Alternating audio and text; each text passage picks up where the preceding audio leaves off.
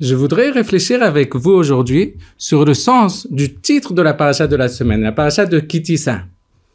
Et pour cela, commençons par le début de la paracha qui nous parle du Machatit à Shekel, du demi-shekel que chacun devait donner à Moshe Rabbeinu pour effectuer le recensement du peuple. Car comme on le sait, il est interdit de compter les juifs chacun tête par tête. Pour compter les, les personnes, il faut que chacun donne un objet. Et de cette façon, on va compter les objets qui ont été donnés et on saura combien de personnes se trouvent dans la population. En l'occurrence, dans la paracha, l'objet qu'il devait donner était le demi-shekel. Et la question qui se pose, pourquoi donner un demi-shekel? Pourquoi ne pas donner un shekel entier? La réponse est qu'il y a ici un enseignement qui vient nous dire que chacun doit savoir qu'en fait, il n'est qu'un demi-shekel. Chacun n'est qu'une demi-personne. Pourquoi? Bien sûr, on a besoin chacun dans sa vie de couple, de son mari, de sa femme. Ben Adam Lachavero, on a toujours besoin de quelqu'un d'autre pour nous aider, de son ami. Mais plus que tout, nous avons besoin de l'aide d'Hachem pour effectuer chaque projet. La paracha nous dit, et Achir le Yarbe, même, même quelqu'un, même quelqu'un qui est riche, n'a pas le droit de donner plus qu'un demi-shekel pour ce recensement. Pourquoi? Et là, la leçon, c'est une leçon d'orgueil ou d'humilité, de savoir que même si Hachem t'a octroyé d'une richesse extraordinaire, sache qu'en fait, Hachem n'a pas besoin de ton argent.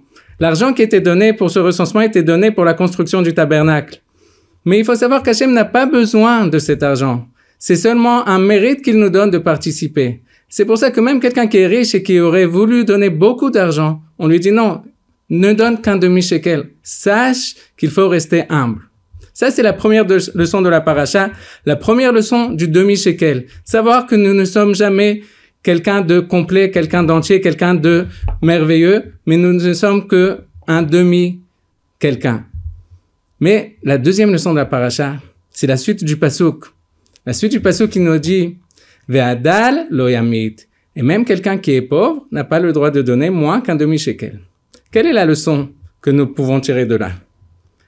C'est que souvent on se dit, de toute façon, si on est pauvre, si on n'a pas beaucoup de moyens, à quoi ça sert de donner?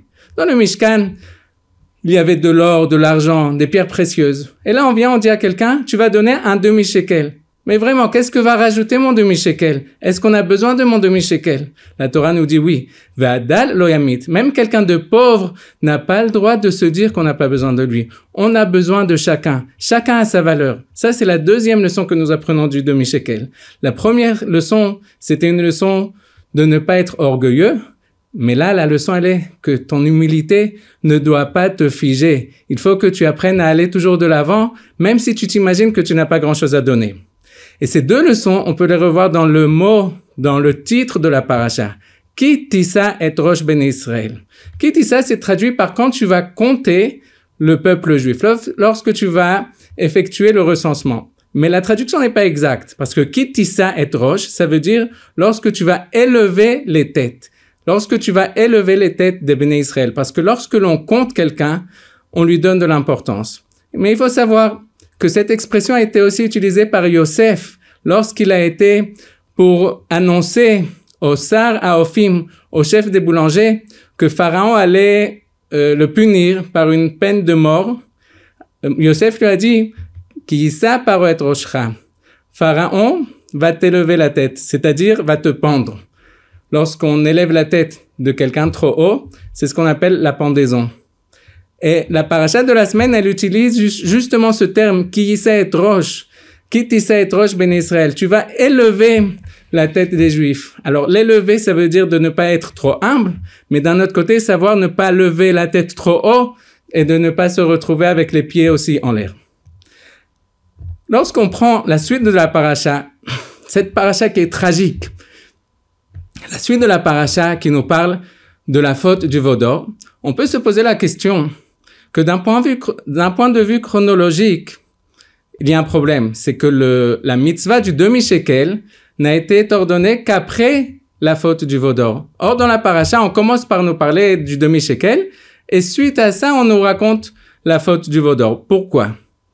On peut penser qu'il y a ici une introduction à la faute du vaudor. C'est-à-dire, Lorsqu'on réfléchit à cette faute-là du veau d'or, on peut se demander comment est-ce possible que les Juifs, après être sortis d'Égypte, avoir vu les dix plaies, avoir traversé la mer Rouge, avoir été dans le désert avec tous les miracles, se sont, sont arrivés devant le mont Sinaï, ont écouté les dix commandements de la bouche d'Hachem, et malgré tout, ils ont chuté. Et quand ils ont chuté? 39 jours après Shavuot, après avoir entendu la voix d'Hachem, Moshe leur a dit, je vais monter sur le mont Sinaï pendant 40 jours. Non, 40 jours, je vais vous ramener l'étape de la loi.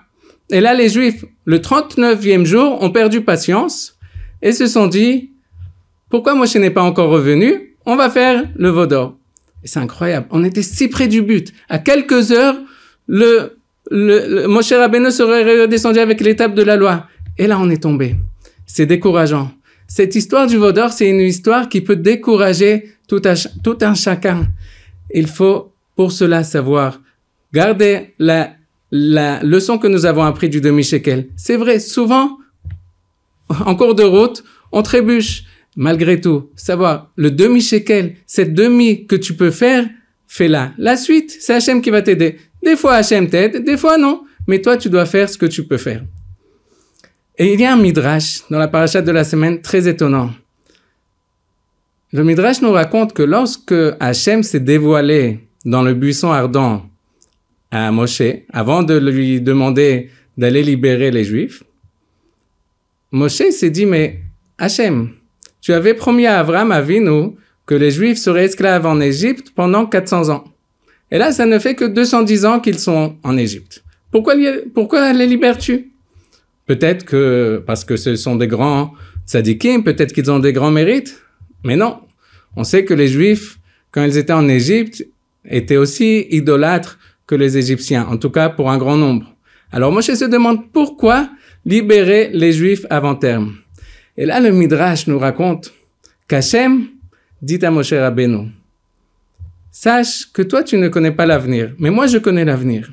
Et je sais que les Juifs en sortant d'Égypte vont aller dans le désert, vont se retrouver devant le mont Sinaï, et vont recevoir, et vont recevoir la Torah et vont faire le Vaudor.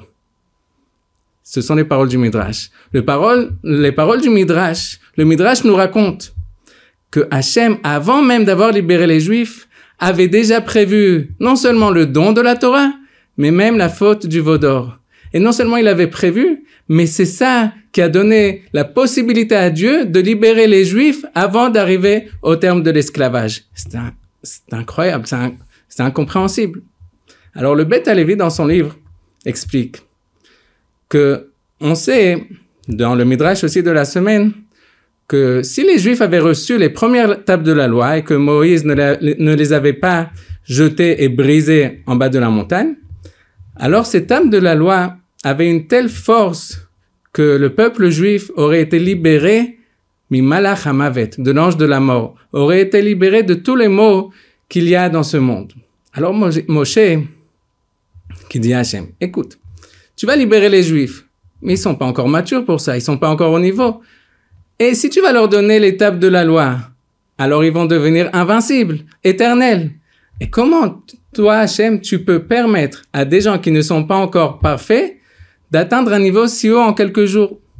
Hachem lui répond, ne t'en fais pas, Moshe. De toute façon, ils, vont, ils vont jamais recevoir l'étape de la loi. Parce que de toute façon, ils vont faire le veau d'or et l'étape de la loi vont être brisées. Donc, ils, ils seront toujours assujettis aux galouillotes, à la diaspora, au, à l'ange de la mort et à tous les mots qui existent dans ce monde. Ça, c'est ce qui est marqué dans le Midrash. Qu'est-ce qu'on voit de là? Parfois, on se dit, on fait de notre mieux, mais en fin de compte, on trébuche. Il faut savoir que Hachem est au courant de tout et tout est inscrit dans le plan divin. Alors nous, c'est sûr, on fait de notre mieux. Mais en fin de compte, ce qui va se passer, c'est seulement Hachem qui peut le savoir. Cette semaine, nous allons sortir deux livres de la Torah, deux Sefer Torah. Dans le premier, on lit la paracha de Kitissa, la paracha qui nous parle du Vaudor. Mais dans le deuxième Sefer Torah, nous lisons la paracha Para, la paracha de la vache rousse. La vache rousse, c'est elle qui est la purification telle que la vache, c'est la mère du veau, elle vient purifier la faute qui a été commise par les Israël, par le veau d'or. Et dans la Haftara de cette semaine, nous lisons vraiment cette promesse, cette promesse qu'Hachem nous donne, que en fin de compte, c'est vrai, on essaye, on retombe, on se relève, on retombe, on se relève, on retombe, mais à la fin, Hachem nous promet dans le prophète, dans la prophétie qui est dit dans la Haftara de la semaine, dans la Haftara de la Parashat Para, והסירותי את לב האבן מבשריך, ועשיתי את אשר בחוקותיי תלכו ואת מצוותיי תשמורו. Hachem nous promet, je vais faire en, en sorte qu'en fin de compte, vous allez réussir à, à, accomplir les mitzvot. Il faut que Hachem nous le promette parce que sinon, même si on fait de notre mieux, on n'est jamais sûr de réussir. Et là, la Haftara nous dit, je vous promets qu'en fin de compte, vous allez réussir à accomplir mes mitzvot. Comment? Parce que je vais vous libérer de ce cœur de pierre. Je vais vous donner un cœur de chair, un cœur pur, un cœur de pureté. Ça, c'est la leçon de la paracha de la semaine.